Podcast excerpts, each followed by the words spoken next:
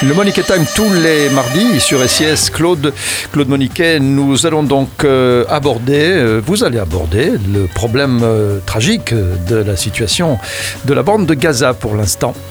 Oui, Michel, c'est effectivement de, de, cette situation que je vais vous parler, de ce conflit qui fait la une des médias depuis une semaine. Alors, bien entendu, je ne conteste nullement cette couverture médiatique.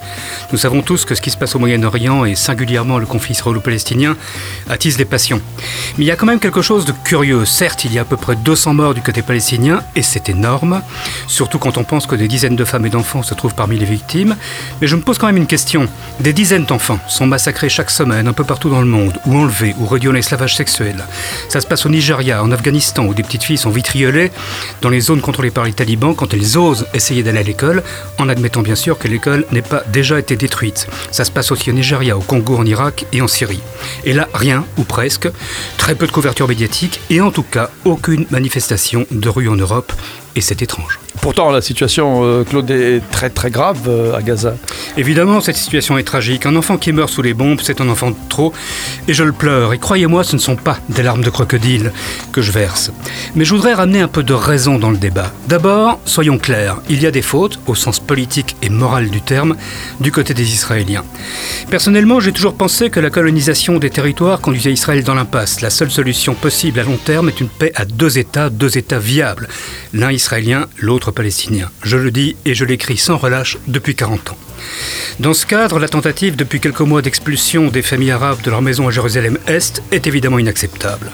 Bien entendu, certaines de ces maisons ont appartenu autrefois à des familles juives, mais c'était il y a des dizaines d'années avant la guerre d'indépendance de 1948. Elles ont été occupées par des familles arabes en 1956, à l'époque où Jérusalem était en partie contrôlée par la Jordanie.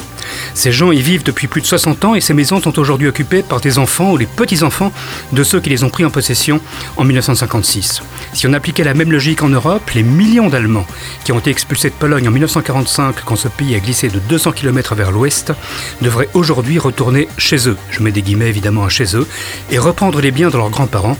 On imagine sans peine ce que cela provoquerait. Et c'est ce qui explique donc la, réaction palestinienne. Ça explique l'émotion, ça explique des manifestations, voire des émeutes, mais pas les tirs de roquettes. Derrière ces tirs, il y a un mouvement, le Hamas, qui contrôle Gaza. Le Hamas est une organisation terroriste qui tue les homosexuels, admet les crimes d'honneur, persécute les chrétiens palestiniens, qui a aussi tué ou blessé des centaines de militants de l'OLP. C'est une organisation qui a juré la destruction d'Israël et en une semaine, elle a tiré 2000 roquettes depuis Gaza sur Israël. 2000 roquettes. Que se passerait-il si demain un groupe allemand, par exemple, voulait récupérer l'Alsace et la Lorraine et balançait 2000 roquettes sur la France? Poser la question, je crois que c'est déjà y répondre. Par ailleurs, s'il y a trop de victimes civiles, c'est surtout parce que le Hamas se cache parmi les civils.